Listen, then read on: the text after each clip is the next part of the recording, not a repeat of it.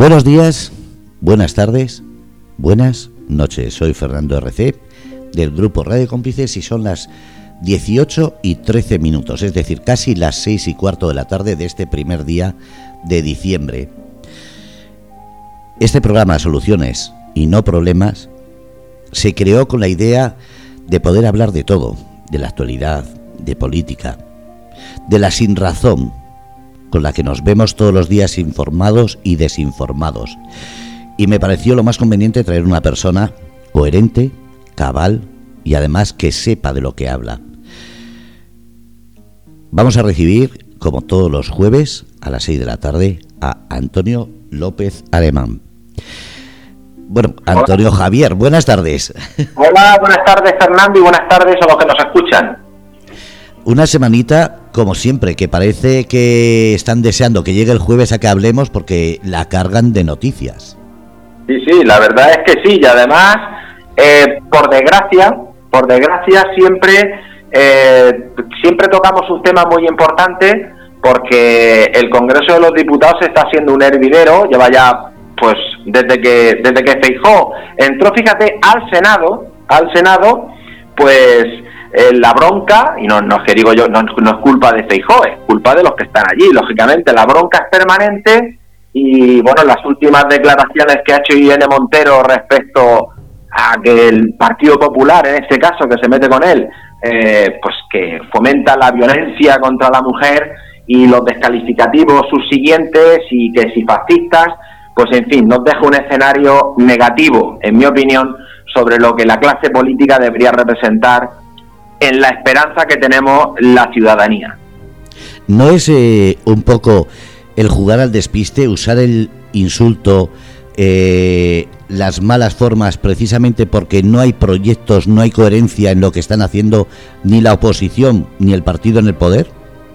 Bueno, por supuesto. Mira, el otro día me escribía, eh, te tengo que decir que, bueno, tú siempre has tenido muy buena audiencia, pero yo estoy muy muy contento porque, bueno, eh, a través de WhatsApp, a través de las redes sociales, me llega que cada día hay más gente que nos escucha. Y para mí es muy agradable porque no es por un, por un tema personal, sino porque yo, yo soy un firme creyente en el que la ciudadanía tiene que aprender a escuchar y a, y a eliminar lo que es el humo y lo que es la paja. Eh, porque no merece la pena quedarse en eso. Pero tiene razón. Y me decía un, uno de los que me escribía, dice Antonio, la verdad es que nadie se está preocupando por, por lo que nos está pasando, que la vida es un 10% más cara, mm, que, hay muchísimas familias, más de 3 millones, 3 millones de familias que no llegan a final de mes y si llegan es eh, de una manera muy precaria y vivir en precario es muy malo para un estado anímico y para el desarrollo del bienestar de la persona, tanto que se habla ahora de que ese es el objetivo de, los de los partidos políticos que nos gobiernan. Y entonces, claro, hay mucha cortina de humo, mucho griterío, mucha descalificación, pero el problema que tiene el ciudadano en el día a día, y hablo a cualquier nivel político, pues no se está resolviendo, porque los tenemos ahí para que nos den soluciones cuando tenemos una situación de crisis. Yo creo que cuando el dinero corre a raudales y cuando las cosas van bien, eh, pues, pues maravilloso, pero que la política está para solucionar los problemas de los ciudadanos, porque si esto no es así, pues entonces es que hemos equivocado el criterio. Y eso, en mi opinión, y de muchísima gente que conozco y que me escribe, eso no está sucediendo, Fernando. No es su objetivo prioritario. Es como he explicado al principio, este programa se creó para que pensáramos y sobre todo para que nos demos cuenta de la desinformación y sobre todo la saturación de medio noticias, porque la que no es mentira es a la mitad, que nos hacen que, seamos como borregos, que solo veamos una parte de las cosas y nos estemos habituando a no creer en nada, pero es porque no nos dan una información real. Sí, pero, pero hoy la ciudadanía, todos, todos en general, tenemos un, tenemos maneras de averiguar, eh, de averiguar la verdad. Eh, y como te decía en el, anterior programa, cada cuatro años tenemos la oportunidad, lo que pasa es que nos tenemos que volver mucho más exigentes mucho más exigentes, y ahora te haré un comentario a ese respecto, eh, a la hora de elegir quién nos representa. Y el comentario que te tengo que hacer es que eh, yo lo tengo muy claro. Si Pleamar llega a tener eh, mando de gobierno, cogobierno, o, representación importante en el gobierno de San Javier, gobierno municipal de San Javier, yo tengo claro que la presión que nosotros vamos a recibir va a ser tremenda. Porque claro, si tú no haces lo que predicas, estás engañando a la gente, que hoy, hoy el, el tema, tema principal va a ser mentiras arriesgadas en la política. Así lo hemos publicitado, porque, bueno, a cualquier nivel se miente a la ciudadanía y aquí nadie se responsabiliza. Entonces nosotros, eh, nosotros te garantizo que no mentimos. Nosotros somos profesionales que sabemos que en el día a día, en la vida privada, hay que dar la talla. Tienes que ser el mejor en tu trabajo, porque si no elegirán a otro. Y en política debería ocurrir lo mismo.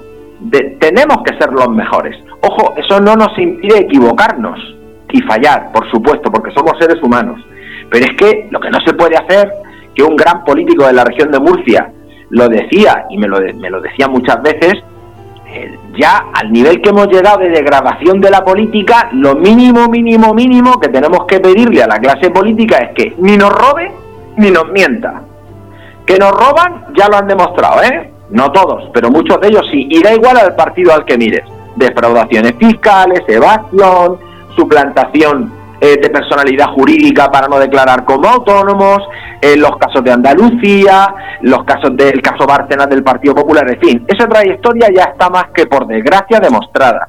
Pero es que las mentiras que estamos oyendo últimamente es que es una detrás de otra y entonces Fernando, yo creo que nos tenemos que volver exigentes y remarcárselo y sacarles los colores, que creo que es la obligación del derecho que tiene el ciudadano esperemos que consigar, eh, perdón, conseguir eh, que la gente piense y que cuando llegue ese mayo tan famoso que estamos hablando de elecciones, tanto locales como regionales, la gente se decida a votar por su pensamiento y no por costumbre, por el por, no cambiar. sí.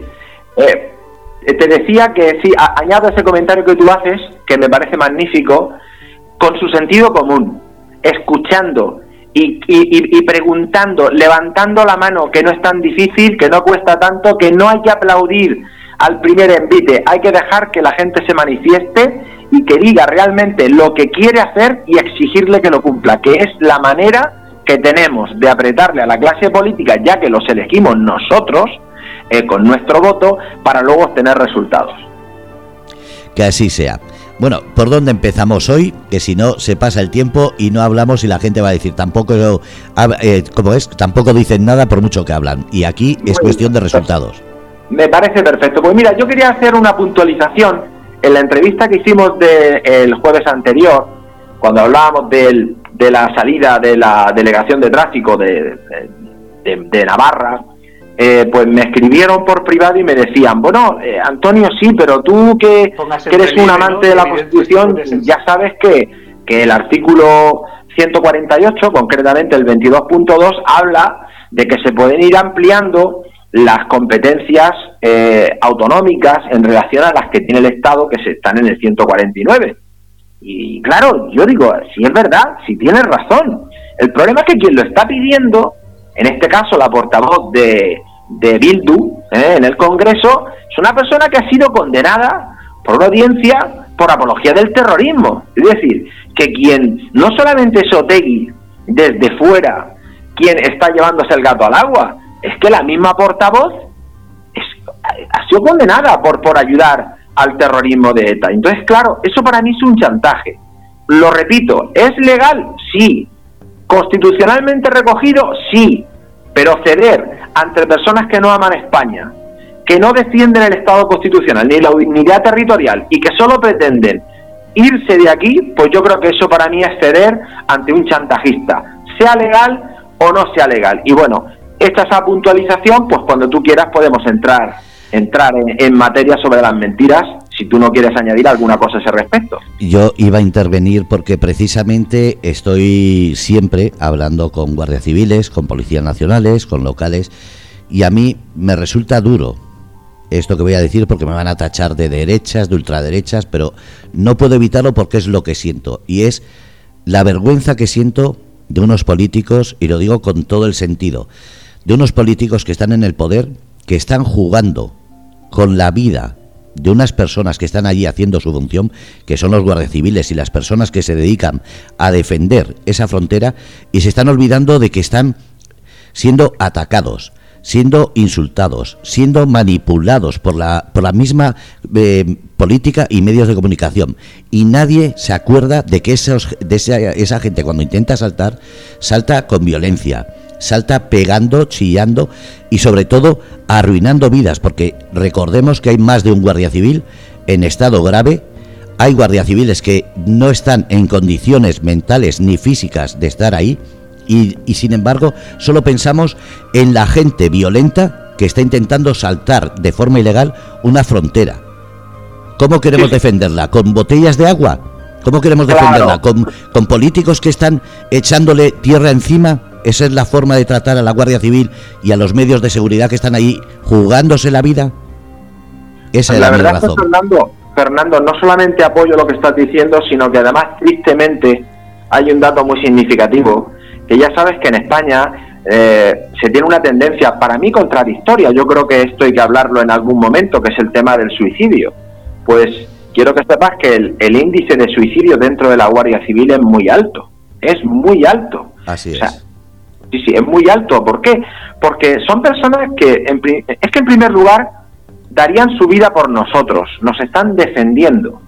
Y creo que eso merece un respeto, eh, un cariño y, una ayuda para que desarrollen su labor, eh, pues como todos queremos llevar a cabo nuestro trabajo, porque nosotros lo hacemos y dormimos muy tranquilos, porque ellos velan por nosotros en las, en las fronteras, porque velan por nosotros en un control antiterrorista, porque velan por nosotros en un control de alcoholemia y porque mientras que nosotros dormimos, reitero, tranquilamente, ellos vigilan y nos cuidan. Entonces yo creo que cuando una persona de manera voluntaria lleva a cabo esa labor, lo mínimo que se, que se, se, merece es respeto, es cariño y es una ayuda cuando tiene una situación, por ejemplo, que ahora lo comentaré, como tú hablabas, con lo que ha ocurrido en el tema de, lo que ocurrió el 24 de junio con el asalto a la valla de, Melilla.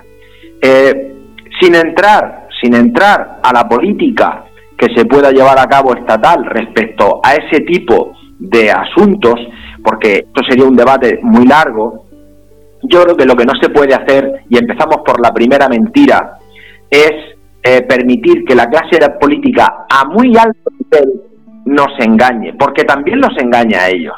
Eh, todos recordamos, esto está escrito, está publicado. Eh, bueno, en el año 2017, en el año 2017, Decía Pedro Sánchez, recordemos, antes de ser presidente del gobierno, de la moción de censura, que pedía la, la derogación de la ley ¿eh? para que todo el mundo pudiese hacer de su capa un sallo en los ataques a las instituciones, bajo mi punto de vista, y luego rechazaba rotundamente las devoluciones en caliente. Luego llega Marlasca y dice que ahora, bueno, que, no había, que no había habido invasión en territorio nacional y mucho menos muertos. Y tiene que ser la BBC y tiene que ser también un conglomerado de periodistas, un consorcio internacional, el Leak House Reports, que se suma a la BBC diciendo que tienen imágenes grabadas de la reconstrucción de lo sucedido, tienen testimonios, más de 40 testigos entre guardias civiles, los que estaban saltando y testigos de vista, en lo que eso, eso se ha ocurrido. Se ha entrado en territorio español ha habido víctimas en territorio español. Y no lo digo yo, es que están las imágenes y cualquiera que las vea, pues eh, no tiene que inventarse ni, ni ser jurídico ni nada, lo ve claramente. Entonces, ¿cómo es posible que a un nivel institucional se mienta a la ciudadanía de esta manera en un asunto tan delicado, tan delicado, eh? Y, y, y, oye, y escucha, y aquí nadie asume responsabilidades. Esto ha pasado, se miente y bueno, pues ya veremos qué es lo que ocurre o qué es lo que no ocurre. Bueno, pues como son muertos y bueno, pues no, no son personas. O sea, lo que ha ocurrido no, no, no, han fallecido personas. Es como si estuviéramos hablando, no, no, no sé qué decirte, es que no, no sé ni con qué compararlo. Por tanto, si grave es, si grave es que a esas guardias civiles no se les apoye en la frontera, no se les dé los medios suficientes, no se les permita un descanso correcto y se resuelva de una vez por todas, que se puede resolver se puede resolver el problema de los actos violentos que hay en las fronteras de, que tenemos con los, con los territorios africanos, pues eh, mm, yo creo que es que estamos ante una situación tan grave, pero que pasa como de, bueno, pues ya la, ya la tapará otra noticia. ¿Te acuerdas de lo que decíamos, Fernando? Ya llegará otra noticia más grave o menos grave y tapará esta. Y esto, esto la ciudadanía no lo puede, no lo puede consentir. Sigo diciendo que cuando una persona o personas, como en este caso, vienen de forma violenta a saltar una frontera, lo lógico es que se defienda esa frontera con todos los medios. Y si hay muertes, no es precisamente porque la Guardia Civil eh, ha hecho algo, es porque ellos han intentado invadir. ¿Qué esperamos? ¿Que nos quiten Ceuta y Melilla para decir que, que, que es un poquito de sin razón lo que está pasando? Cuando vienen con violencia es como en mi casa. La defenderé con uñas, dientes y con lo que haga falta. Pues aquí igual.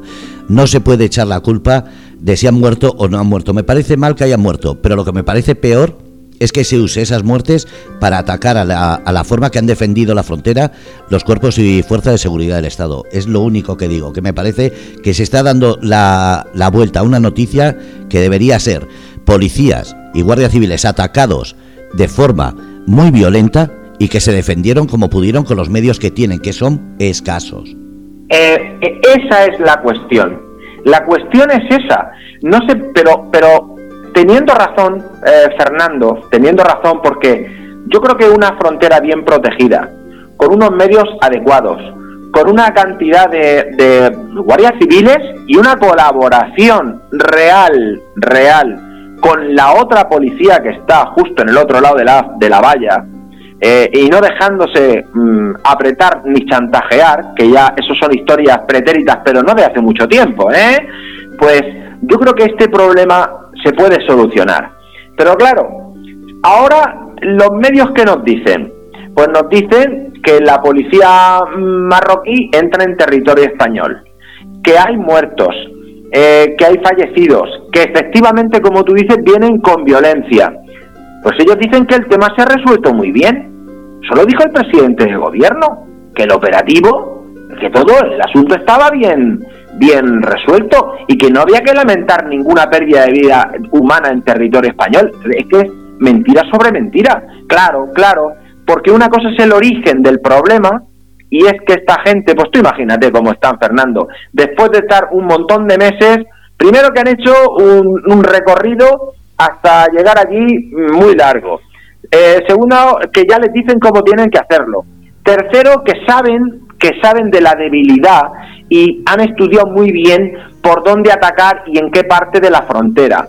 Y como la respuesta no es efectiva, porque si yo tengo delante un muro, por decirte un ejemplo, ¿no? Eh, de 50 metros de altura, pues sé que nunca lo voy a poder subir. Pero si sé que hay grietas, que esto es lo que pasa en esa defensa, que hay grietas porque es imposible, humanamente imposible con los medios que tienen defenderla, pues yo que voy a intentar buscarme una calidad de vida mejor a costa de lo que sea, pues cuando tengo hambre, tengo sueño y, estoy alentado por las mafias, pues voy a ir con un carácter violento. Pero ese tema siendo importantísimo porque es el origen del problema, es una parte.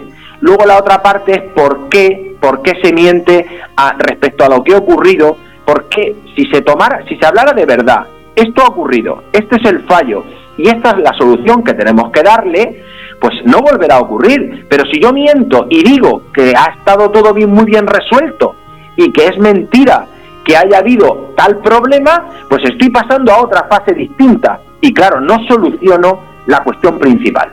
O sea, yo para mí la mentira colabora con no resolver el problema, que es un problema muy grave.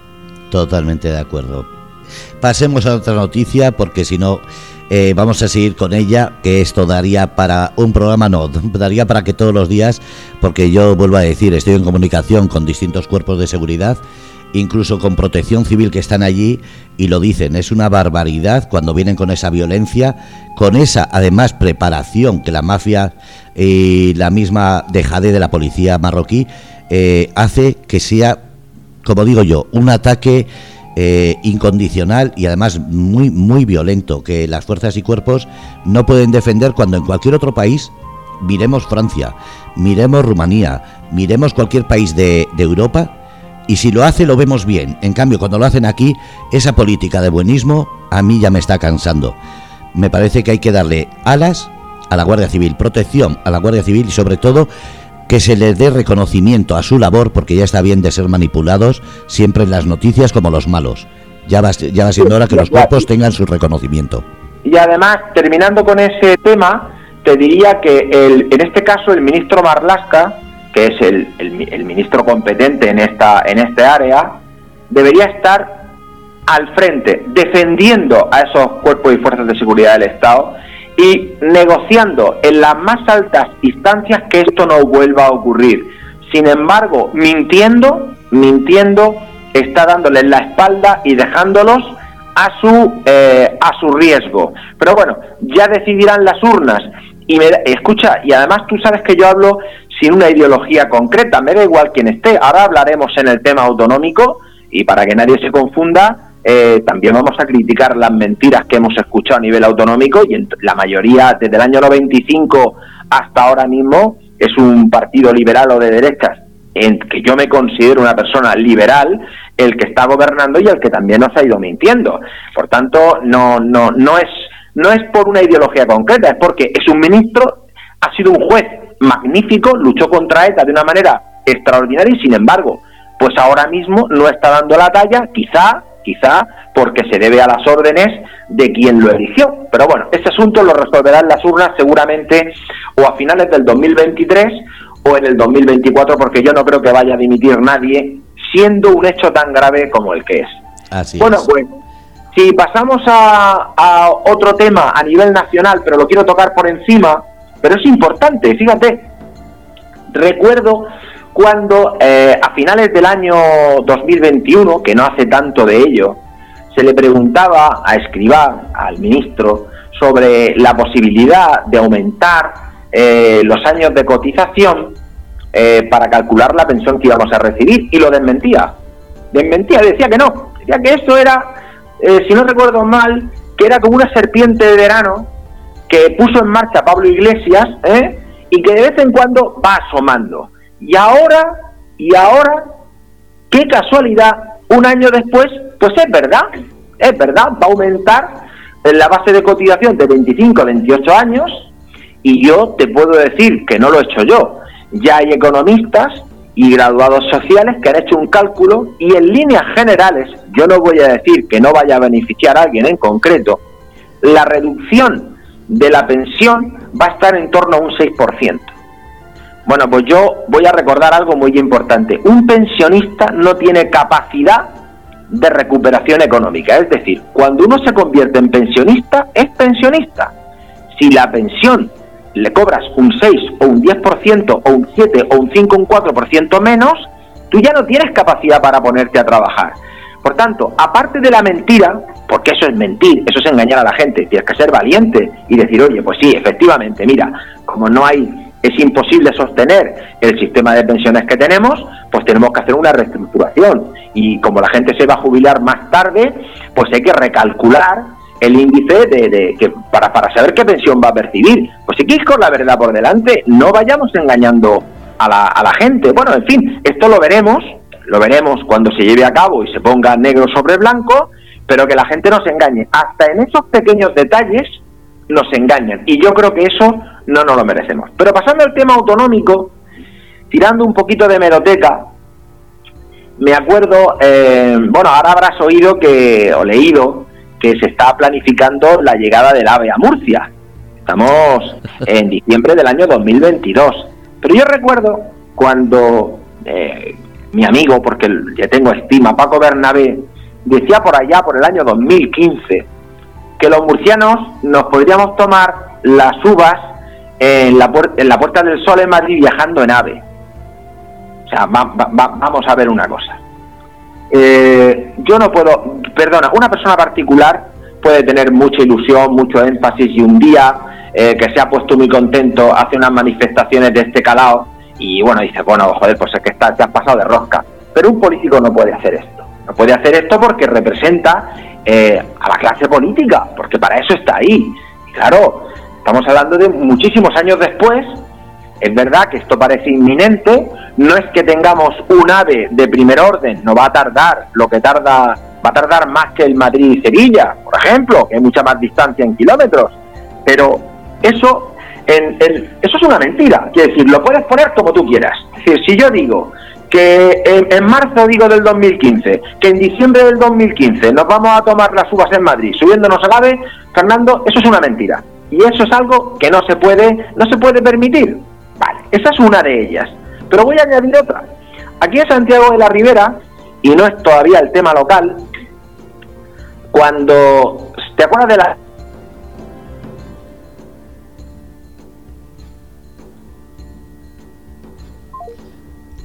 se ha perdido. Voy a hacer la llamada de nuevo porque se ha quedado. Sí, seguramente ha sido que ha recibido una llamada y se le ha cortado.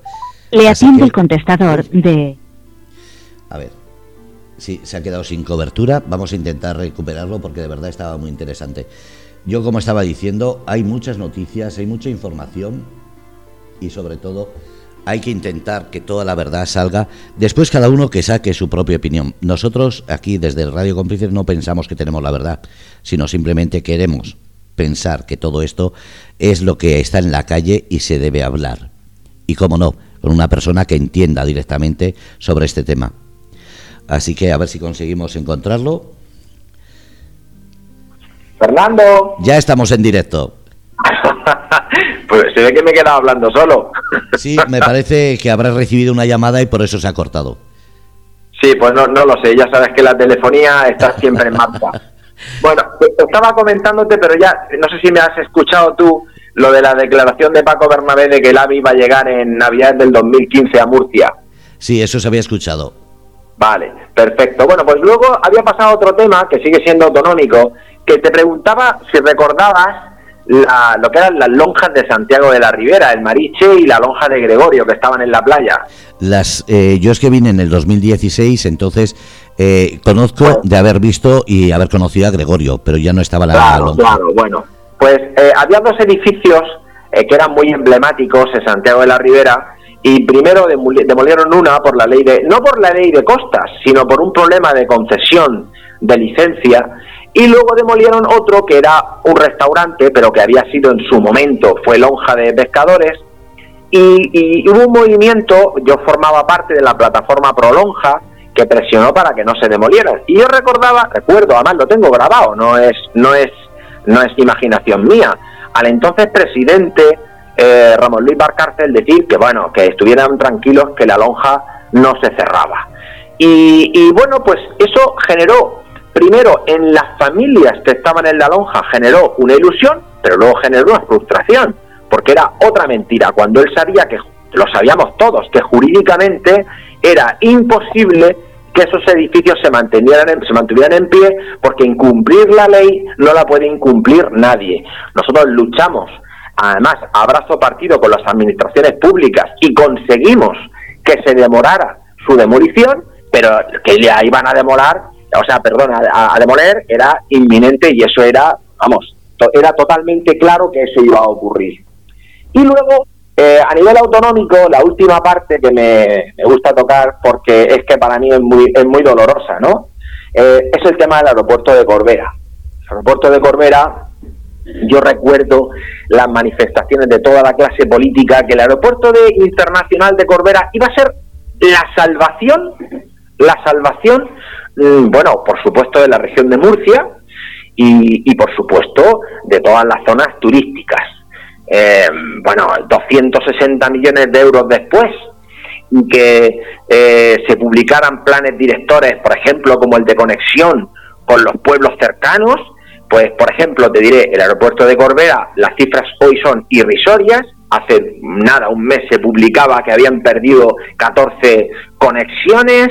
Eh, ahora, ahora se pone en marcha eh, la conexión a través de autobuses eh, con el, el, Corbera y los pueblos cercanos, cinco años después de que se publicara, por ejemplo, ese plan director de, de conexión, y Corbera, pues sigue siendo el paradigma del fracaso frente a lo que era el aeropuerto de San Javier. O sea, es decir, también se le mintió a la gente diciéndole, tranquilos, cerramos San Javier, abrimos Corbera y veréis como en nada, como milagrosamente en muy poco tiempo, esto va a suplir y va a repercutir en vuestra economía y, toda la vida va a ser mm, maravillosa y va a ser perfecta.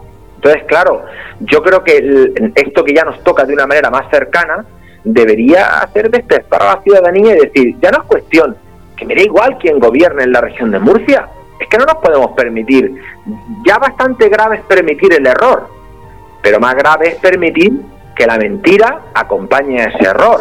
Y yo creo que es lo que llevamos sufriendo por parte de la clase política desde hace ya, bajo mi punto de vista, Fernando, demasiado tiempo.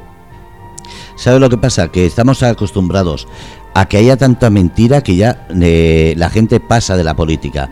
Estamos acostumbrados a escuchar que roban, también pasamos.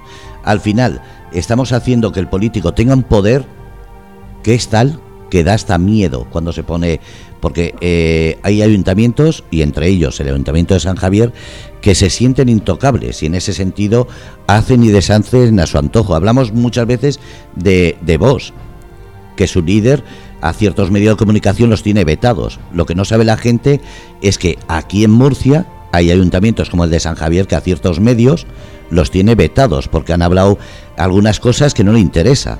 Y vuelvo a decir, no solo San Javier, otros ayuntamientos también se han puesto en esa moda de decir a este medio de comunicación le hablo y a este no, porque no me lleva la, la corriente. Pues eso es una mala noticia, Fernando. Yo creo que todas ya somos adultos y cuando la gente escucha un medio de comunicación, si no dice, si no, si no es de interés lo que está diciendo o no tiene verdad, pues dejará de, dejará de escucharlo. Pero claro, haya entra una parte muy importante que es quién apoya ese medio de comunicación. Ahora, cuando lleguemos al tema local, que es un tema importante, eh, lo haremos sobre la última publicación, en la verdad, eh, sobre el tema del hotel de 18 plantas en Los Arcos. Que bueno, eh, voy a intentar no entrar a demasiado matiz para que la gente no se aburra, pero, pero es una noticia como otras tantas en la que un medio de, comunicación como es la verdad, bajo mi, o bajo mi punto de vista y mi opinión, ha entrado al trapo a una noticia sin con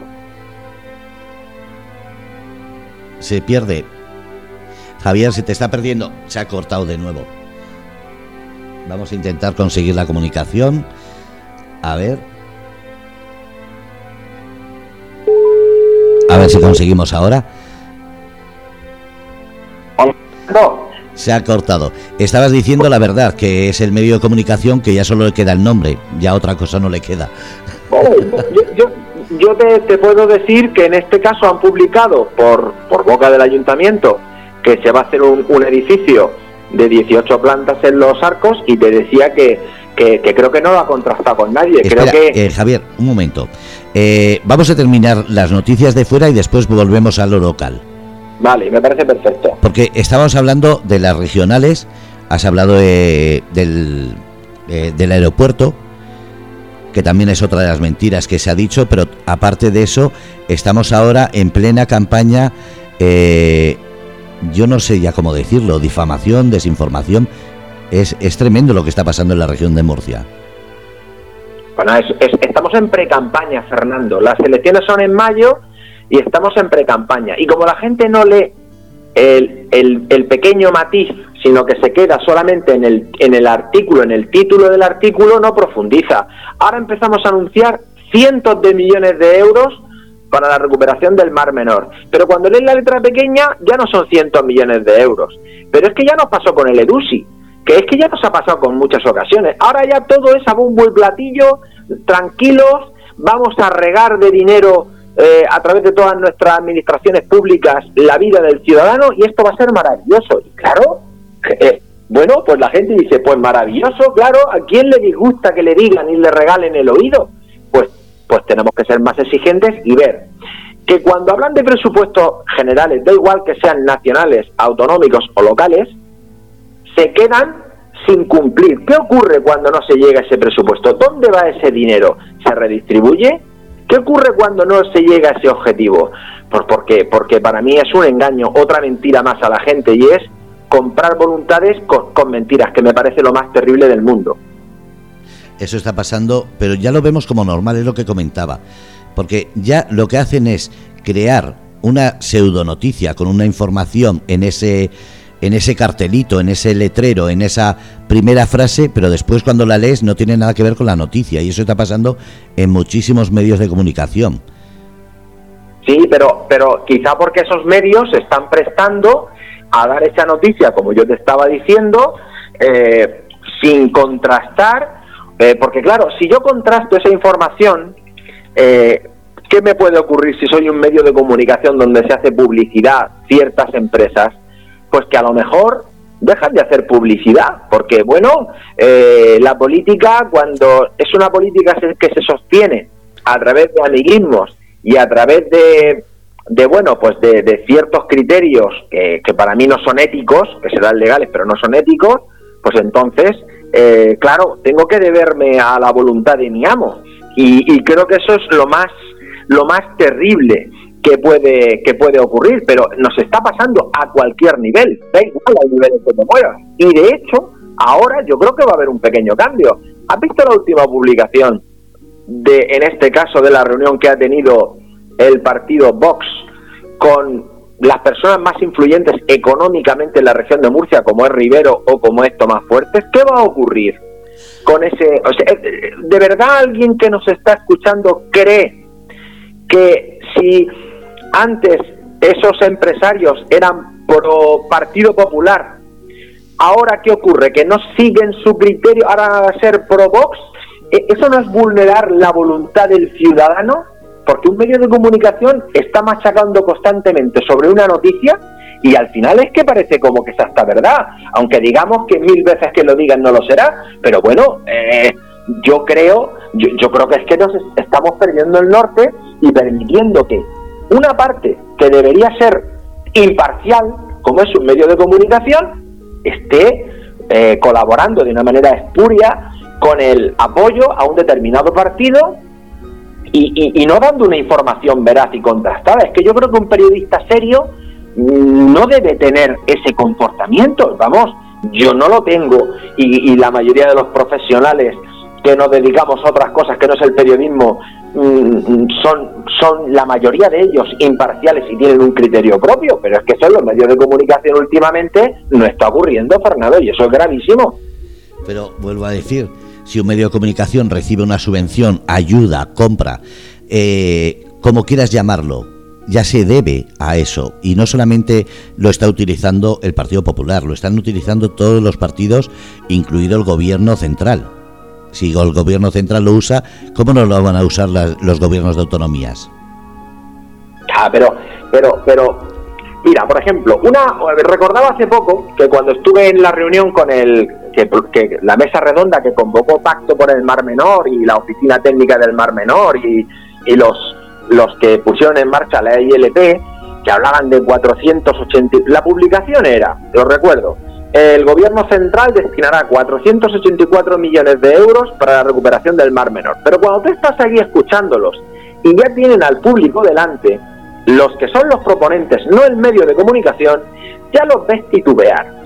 Ya, ya las cantidades no son tantas, ya todo está supeditado, claro, lógicamente, a que hay una reelección de parte del gobierno central, pero el, el medio de comunicación debería ser más, más cuidadoso en esa publicación cuando lo hace. No, eh, por, da igual, es que no se puede ir buscando el, minuto de oro y la noticia de oro, hay que contrastarla, porque si no la gente se cree que todo está solucionado y es mentira. Es decir, te puedo decir que lo que hay que previsto, por ejemplo, eh, a los municipios de aquí al 2026 son 20 millones de euros, no 484 millones de euros.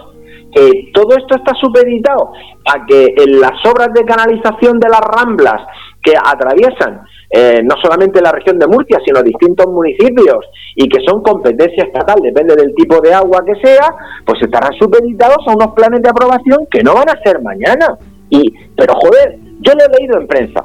Yo he leído en prensa que esto ya está solucionado y que aquí viene un montón de millones de euros para que para que todos nos lo dejen el mar menor arreglado. Bueno, pues yo creo que el medio de comunicación también no voy a utilizar la palabra cómplice porque aunque la diga ahora no la utilizo. Es un colaborador necesario para que el ciudadano eh, no, no tenga capacidad de reacción frente a una noticia que es en teoría y en la práctica humo, que es humo, que no es de momento no es verdad. Y, y que va a costar mucho que sea verdad. Sí, claro, porque además requiere, requiere de un acuerdo a nivel autonómico, nacional y europeo. No nos olvidemos de las directivas europeas que influyen en nuestro territorio. Es decir, no se puede decir, no se puede hacer llegar a la gente un mensaje de que un problema está solucionado mañana. Yo me acuerdo cuando una de las primeras ponencias que hizo Ruzafa sobre el Mar Menor, yo asistí, estuve charlando con él y le dije, digo, creo que hay una cosa muy importante que no estáis haciendo. Y es decirle a la gente que un problema que lleva causando daños durante 25 años a un ecosistema como es el Mar Menor, quizás necesite de otros 15 para solucionarse. No, no se puede hacer creer a la gente que mañana o dentro de un año o dentro de dos esto va a estar perfecto. Y se necesita más silencio y más trabajo y menos luz y menos minutos de oro, perdona que lo repita, pero es que lo siento así, a la hora de darme el golpe de pecho y creer que todo está solucionado. Porque la gente lo lee o lo escucha eh, y dice, ah, bueno, pues entonces yo ya puedo estar tranquilo. No voy a preocuparme de esto porque hay otra gente que lo va a solucionar por mí. Y el paso siguiente, cuando descubro que me están mintiendo, es a aborrecer o a poner a la clase política, que yo adoro. La política es la mejor herramienta que todos tenemos para llevar a cabo nuestros propósitos. No existe mejor herramienta, Fernando. El, el, el, otro escenario es un escenario violento y ese no funciona. Es la política, la democracia, la representatividad correcta. Pues porque la gente deje de la mano y diga, bueno, pues, pues que a mí no, ni me interesa, me van a engañar y que más de un 40 o aproximadamente un 40% de la población a nivel nacional se queda en su casa y ni siquiera se molesta en ir a votar porque cree que su voto no va a valer para nada y su voto es su voluntad. Fíjate qué triste, ¿eh? que piense que su voluntad no va a valer para nada. Tristísimo, ¿eh, Fernando? Es una situación mucho más grave de lo que la gente se cree. Exactamente, pero mm, esperemos que estos programas y programas como, como este hagan que la gente no mire solamente un enunciado, un título y se meta a pensar cuando lea todo, toda la letra pequeña, como se suele decir. Porque está pasando con el Mar Menor, está pasando con esas eh, bases de humo que están metiendo a nivel local, regional y nacional, y sobre todo que los medios de comunicación empiece la gente a darse cuenta cuáles son los que están siendo manipulados precisamente por esas ayudas. Ay, se ha perdido de nuevo. Parece que hoy eh, Antonio tiene, tiene el problema de que se le corta la llamada. A ver si conseguimos. A ver. Sí, ya veo que se corta.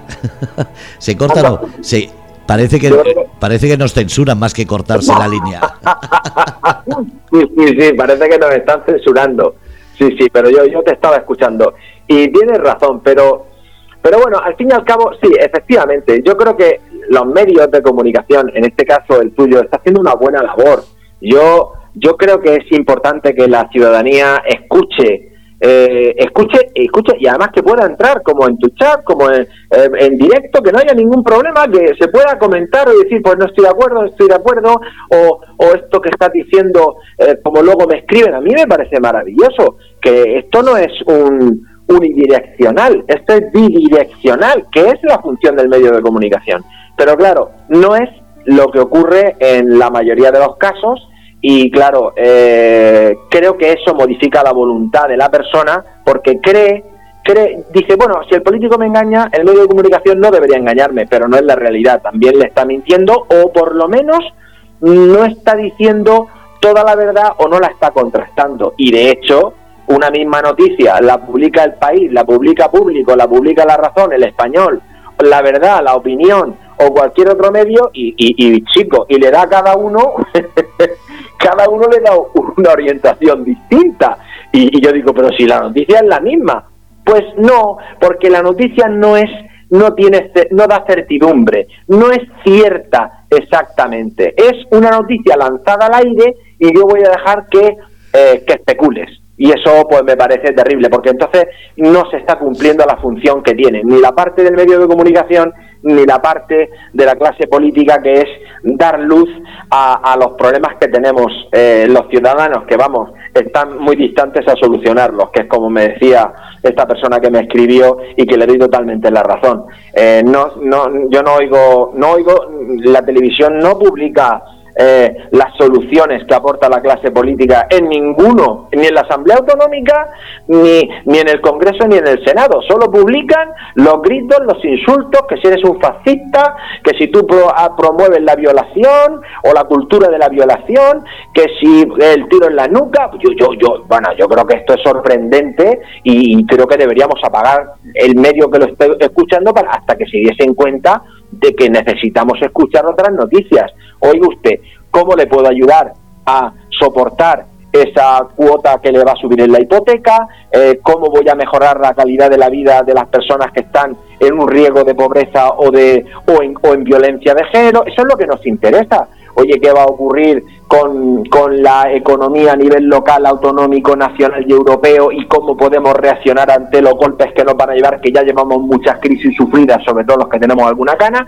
Yo de todo eso no escucho nada. Y si le dan alguna audiencia es tres segundos. El resto es cómo se han insultado, cómo se han criticado, cómo se han dicho de todo, eh, como si estuvieran viendo un reality. Y eso creo que no, que, vamos, que creo que no nos lo merecemos, claro.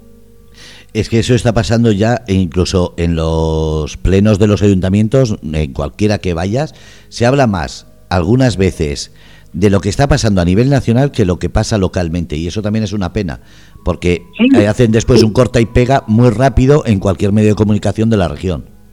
Claro, eh, claro. Mira, eh, hace poco, eh, que además yo te agradezco tu presencia como amigo, cuando hicimos la pequeña jornada de convivencia, en la que lógicamente pues hombre, no, no, se pudo llamar a todo el mundo porque pues lo hicimos aquí en un recinto privado y bueno pues pero vino mucha gente y muchos amigos. Yo yo lo decía digo tiene que haber otra manera de, de, hacer política. Digo sobre todo sobre todo distinta a la que se hace a nivel local que es mirando a sus hermanos mayores. Pero si no son el mejor ejemplo no lo son no lo son. No obstante dicho esto te diría una cosa Fernando. A mí a mí Ahora, con lo que ha ocurrido con la mal llamada, bajo mi punto de vista, ley del CSC, a mí me habría gustado escuchar algún concejal socialista, porque en este caso era un gobierno socialista o, eh, o socialista con Podemos, me da igual, o algún concejal de Podemos decir, oye, pues se ha equivocado, se ha equivocado, mira qué fallo más grande, ya llevamos 15 escarcelados, llevamos más de 35, más de 30 peticiones de reducción de condenas y se las van a tener que dar, ya hay un criterio del Tribunal Supremo diciendo que efectivamente el criterio va a ser reducir las condenas en beneficio del reo, pues yo no he oído nada. Sí que los oí decir cuando Mariano Rajoy, Bárcenas y además a mí, que yo no me oculto, que soy una persona liberal, o como la gente suele llamar de derechas, aunque jamás pensaría en dejar colgado a nadie que necesite una ayuda o un, empujón mío para salir adelante, por tanto yo creo que, que también tengo un carácter progresista, yo, yo lo decía, es verdad, Bárcenas es un presunto sinvergüenza y el resto de que tiene por encima han mirado para otro lado y a mí nunca me dado vergüenza decirlo. Lo han hecho mal, se han equivocado. Bueno, pues yo todavía estoy pendiente de oír a las personas que, digamos, son sus mayores hacer esa crítica yo no la escucho en ningún sitio, en ningún sitio.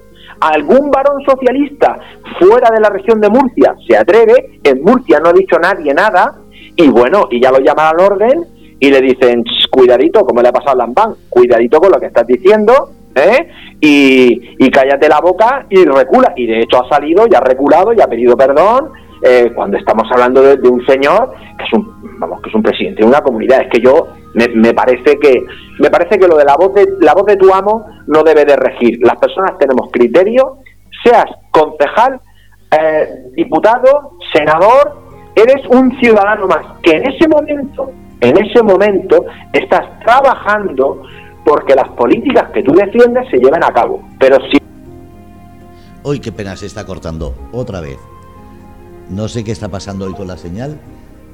Qué pena perdonar porque está habiendo problemas de conexión y es una llamada telefónica, es algún problema de la red, que no sé qué está pasando. No, Fernando. Parece que nos están censurando de verdad, ¿eh? Que te lo, que te lo digo yo a ti. bueno, terminando con lo que decía, que yo creo que hay que ser críticos, sean los que piensan, los que están en el gobierno, piensen como tú o no. Y eso sería un síntoma de sentido común en la ciudadanía. Esto es temporal. La política no es una cosa profesional a este nivel. Es temporal, vocacional, vienes, trabajas, aportas y te marchas. Que ese es el criterio más correcto. Pero como no es lo que ocurre, que vengo, me apoltrono, me quedo muy calentico y ya me quedo, pues entonces tengo que hacer eh, dejar prevalecer la voluntad del que me ha puesto y eso me parece una cosa eh, terrible. Eso creo, creo que es un perjuicio para la ciudadanía. Totalmente. Además que siempre pasa lo mismo. Cuando los de, eh, como suelo decir, los que son cercanos, los políticos cercanos, que son los locales y regionales, solo hablan de lo nacional, es lo peor que puede haber, porque se supone que estas elecciones, que son locales y regionales, es para poder solucionar lo que tenemos cerca, no para que solucionen lo nacional. Y es algo que la gente debe plantearse, que el voto que van a emitir ahora es para que solucionen lo más cercano, el ayuntamiento y el gobierno de tu autonomía, no el nacional. Claro, efectivamente, además, como eh, desde el inicio hicimos, eh, eh, tú me planteaste este programa y me dijiste, Antonio, soluciones y no problemas. Claro, hay que decir cuál es el problema, hay que hacer una crítica constructiva y decir que, cuál es la solución que se le aporta. Pero en las cosas eh, más cercanas, es verdad, es verdad que a todos nos afecta la política nacional porque nos machacan a diario y porque, oye, es un tema muy importante, presupuestos generales del Estado, presupuestos generales de la comunidad autónoma, eh, claro, ahí se mueve mucho dinero y nos influye, pero, pero también hay que mirar la política local con cercanía y cuando hay un problema o en este caso, como es este programa, se dicen mentiras, pues hay que que la gente las escuche y que, que tome cada uno luego su, su decisión, pero siempre teniendo una alternativa a, a, esa bueno pues a esa a esa manera de trabajar que tiene la, clase política actual, que es estar vendiendo humo y, y, bueno, y que además han cogido el mismo carro, como tú bien dices, que los que están más arriba a un nivel, a un nivel, a nivel nacional o incluso no tan lejos a nivel autonómico con esa política del tranquilo, vamos a decir que todo es maravilloso, vamos a solucionar la vida a la gente, pero luego realmente eso no ocurre y bueno, como nadie no patina de la oreja, ni yo soy el que te pongo a ti y ya veremos lo, el, el dinero que gasto cara a las elecciones, pues no te preocupes que ya verás cómo de esta vamos a salir y esto me parece, vamos, me parece canallesco. Vamos a ir a lo local. Hemos hablado de ese edificio, el antiguo hospital Los Arcos, en, Santiago de la Ribera. Antes de empezar, para que la gente no tenga dudas de por qué tiene los datos y por qué sabes tanto de ello, eh, ¿qué es lo que, lo que tienes tú de estudios y de máster? Bueno, yo aparte de hacer la carrera de Derecho, yo, eh, yo soy una persona muy práctica y yo creo que el urbanismo, porque es uno de los capítulos mayores que tiene un ayuntamiento, necesita un profundo conocimiento. Es verdad que cuando ya haces la carrera lo estudias, pero hace muy poquito terminé eh, un máster en Derecho Urbanístico porque yo creo que efectivamente no hay que tocar de oído. Tú debes saber, eh, es imposible tener todas las carreras que se necesitan o todos los estudios para tocar todas las áreas de, que, que llevan un ayuntamiento, pero de las principales sí que es importante no solo lo que escuchas, sino lo que realmente el pragmatismo y, cómo, cómo se debe gestionar. Por eso hice un máster en Derecho Urbanístico y, bueno, pues cuando llega un tema tan importante como el que se acaban de publicar, por parte Empleamar tenemos arquitectos que con una formación extensísima y con un recorrido profesional muy, muy grande y antes de hablar de cualquier tema pues siempre lo consensuamos y vemos qué, qué es lo que está ocurriendo, por qué se dice esto y sobre todo llegar a la conclusión de que no, no, no hay derecho a que a la gente se le engañe. Yo, yo creo, creo que es lo que te decía al principio, ni robar, ni robar, ni mentir. Y yo creo que eso a día de hoy no es, no es lo que está ocurriendo. Y entonces con esta publicación que se acaba de hacer de lo del el, edificio del Hotel Los Arcos, yo creo que bueno, pues es que eso merece, merece una charla sin entrar, ya te digo, en una profundidad sobre eh, el, tecnicismo eh, urbanístico porque la gente se puede perder, pero creo que merece la pena de darle un, darle un detalle.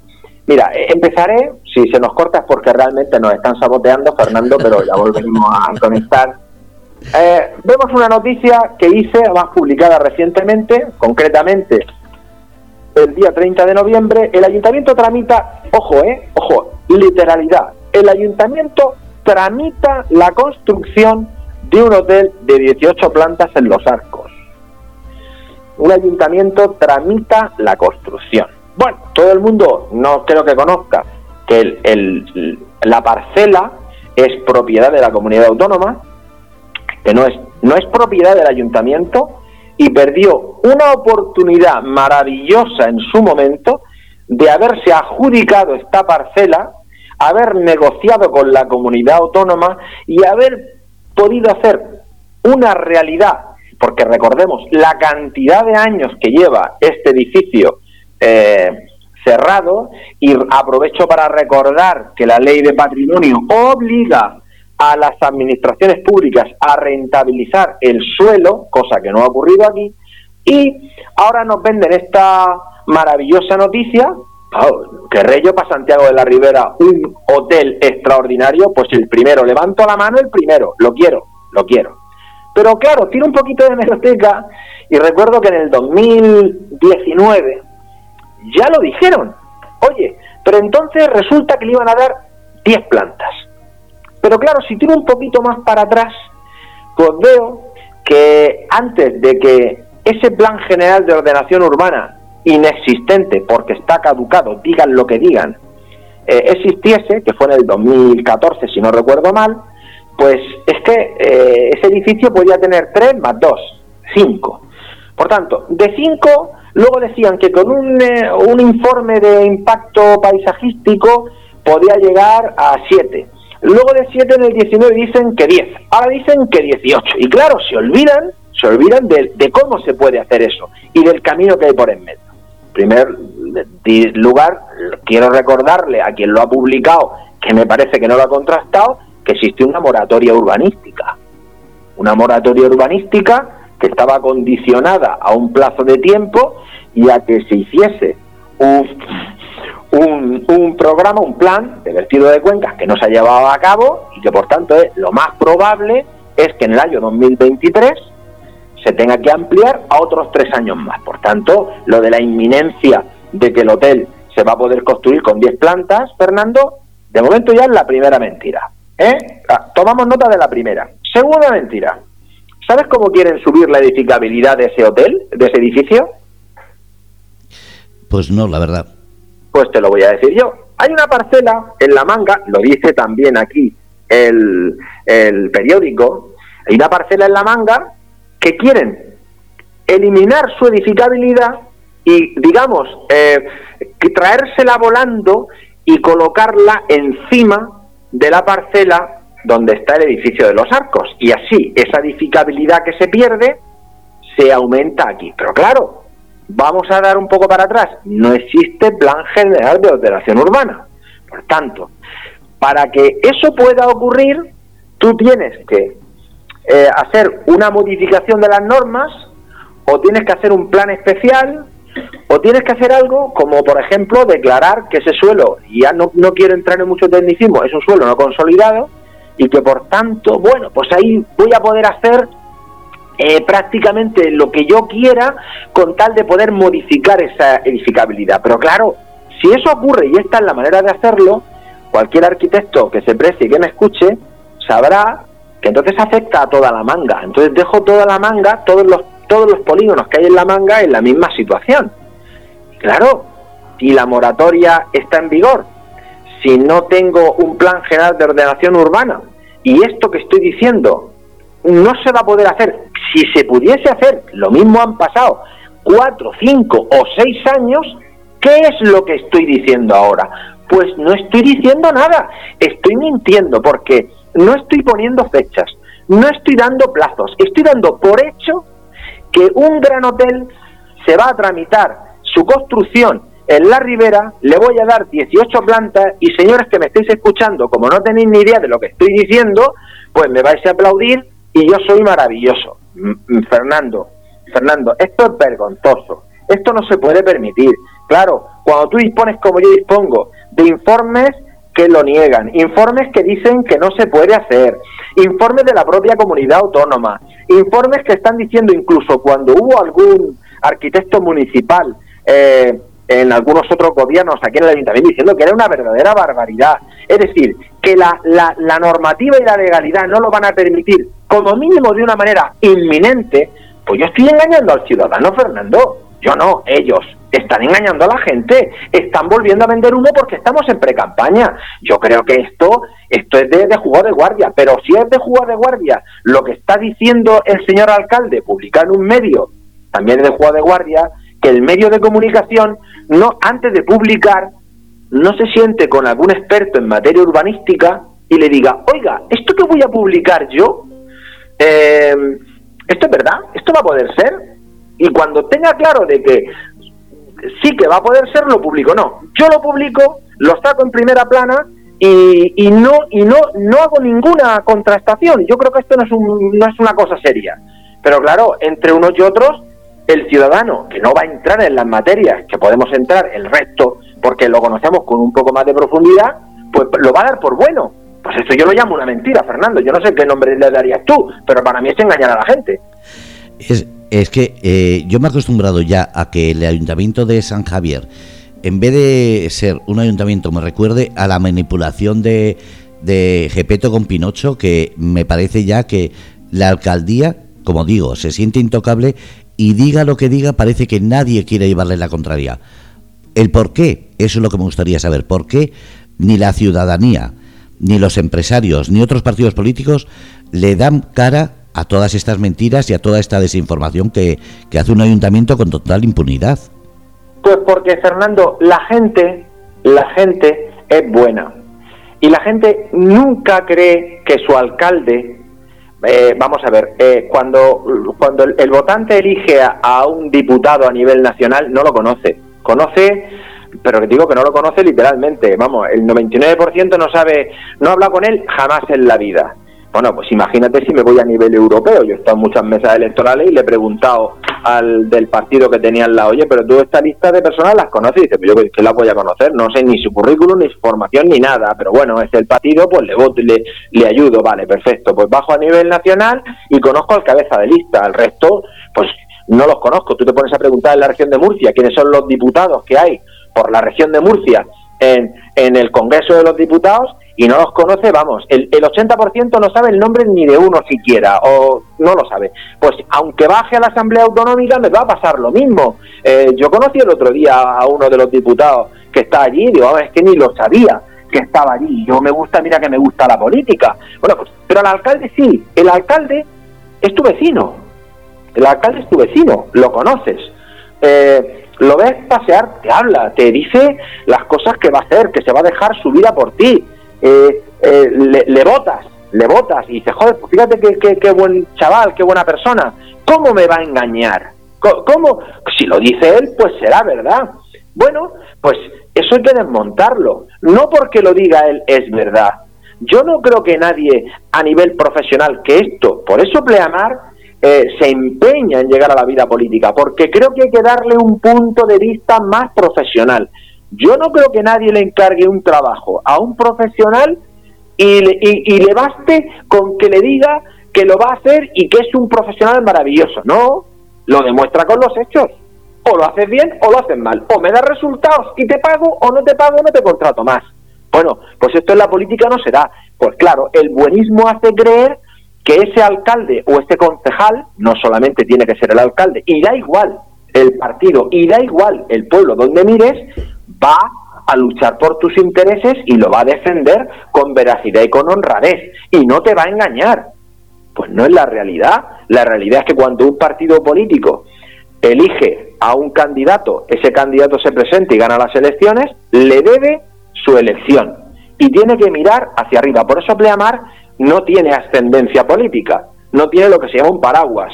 Ojo, que tú lo sabes, yo lo he dicho en este medio de comunicación y lo he dicho a quien me haya preguntado, lo han intentado y nosotros muy orgullosos y muy contentos de que, oye, nos hayan visto como algo válido a la hora de defender la política. Pero nosotros hemos dicho, no, no, no, no, no, no, nosotros no lo vamos a hacer así, nosotros a pulmón y a nivel nuestro, nadie nos tiene que decir cómo tenemos que hacer las cosas, pero no podemos engañar a nadie. Si nosotros llegamos a la política y tenemos una posición en un gobierno, puede que nos equivoquemos, seguro que nos equivocaremos, seguro que fallaremos, seguro que sí, porque somos humanos, pero engañar a la gente no, mentirle jamás. Eso no se puede permitir, porque estás rompiendo la confianza y el vínculo que tienes con tu vecino. Claro, pues ese vínculo se da por hecho y se cree lo que yo te acabo de decir, que cómo me va a engañar si yo conozco a su madre, a su hermana, a su tío, a mis hijos juegan en el colegio con los suyos, pero eso eh, a nivel profesional no existe. Aquí o dar resultados o, la gente no vuelve a, contratarte. Pero en la política parece ser que eso pues sí que es válido. Vamos, yo estoy totalmente en contra. Yo creo que aquí hay que demostrarlo con resultados. Yo, desde que dijo que se iba a bañar tanto eh, el alcalde de San Javier como el presidente Miras, como el entonces toda la cúpula del PP, estoy hablando de Casado, de Teófilo y toda esta gente que dijo que iba a venir al Mar Menor a bañarse, y lo que hacían era irse de vacaciones a organizaciones privadas que tenían baños públicos, eh, piscinas privadas, se iban a la zona de Mazarrón, de Águilas. Ahí es cuando dije, ¿cómo pueden estar la gente pensando que el Mar Menor van a darle una solución a esos políticos cuando ni siquiera se atreven a bañarse? Y años después siguen sin pisar, fíjate, todavía no les he visto a ninguno pisar ese agua más que en la orilla hacerse alguna foto y ha sido porque que se vea en esta zona que no hay la mierda que se ve en algunas. Pero eso es la primera mentira. Y de ahí en adelante, eh, fíjate. Mira, como, eh, como hablamos siempre de los problemas y qué solución tiene, esto, esto que te voy a decir ahora, Fernando, yo, yo creo que esto hay gente que a lo mejor no lo entiende, no, no lo entiende. Mira, eh, la, lo que no puede ser en política o sea, la política no puede representarse por el que mejor baila. Ni el más guapo, ni la más guapa, ni es el más alto, ni el que mejor me cae. Ni el que sale en todas las fotos del mundo mundial y que va eh, eh, que me parece vergonzoso, aprovechar que me voy con los mayores, allí como si yo fueran amigos míos de toda la vida, y me hago la foto con la, típica foto del político con el niño, todo eso puede valer para una campaña. Pero luego la realidad del día a día es que las cosas se hacen en silencio y para poder obtener resultados tienes que trabajar muchísimas horas al cabo del día. Eh, si Pleamar, fíjate lo que voy a decir, sé que si me está escuchando algún politólogo o algún asesor político me dirá, Antonio, no digas eso porque eso es contraproducente para una campaña. Pues yo tengo que decir la verdad y ser sincero. Si Pleamar llega a tener llave de gobierno porque la ciudadanía, por la cantidad de votos que tengamos, así lo, lo estima oportuno, no nos van a ver en todo ese tipo de fregados, nos van a ver trabajando en un despacho, atendiendo a la gente, mirando si el problema tiene solución o si no la tiene. Si no la tiene, no la tiene. No nos podemos inventar las cosas, no podemos llevar a la gente falsas palabras, no podemos dar, engañarlos y aburrirlos hasta que dejen de venir. Y si la tiene, da igual que haya que pelearla a nivel autonómico, a nivel local o a nivel nacional. Tenemos que apoyarle, porque para eso nos elige. Pero claro, eso no es la política.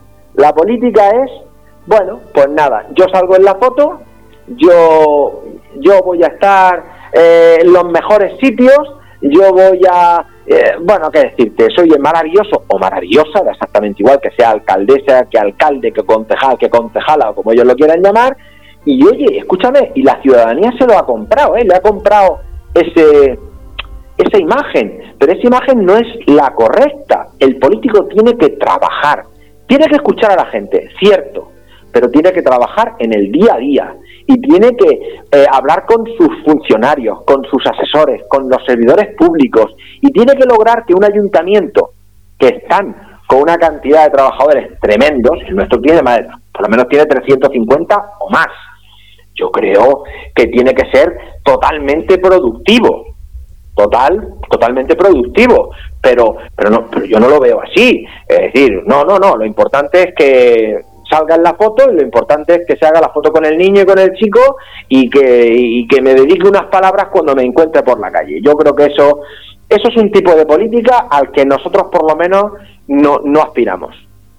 Menos mal. Además, lo bueno de esto, y mucha gente no lo entiende, eh, es que todo lo que estás diciendo queda grabado y tú eres una persona que además eres coherente y constante al recordar la hemeroteca de los demás, igual que de la tuya. Y lo has dicho cientos de veces aquí en esta radio y yo te he escuchado en otros sitios.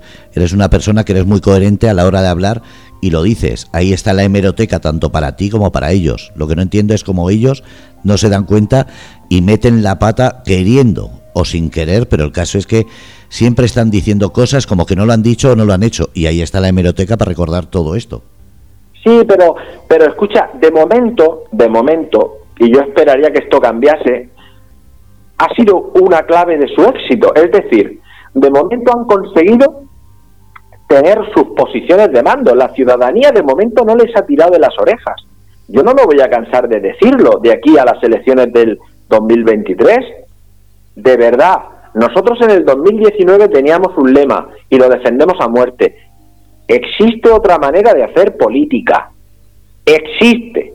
Y nosotros la queremos llevar a la práctica, pero que no es nada inventado, es lo mismo que hacemos en nuestro trabajo todos los días.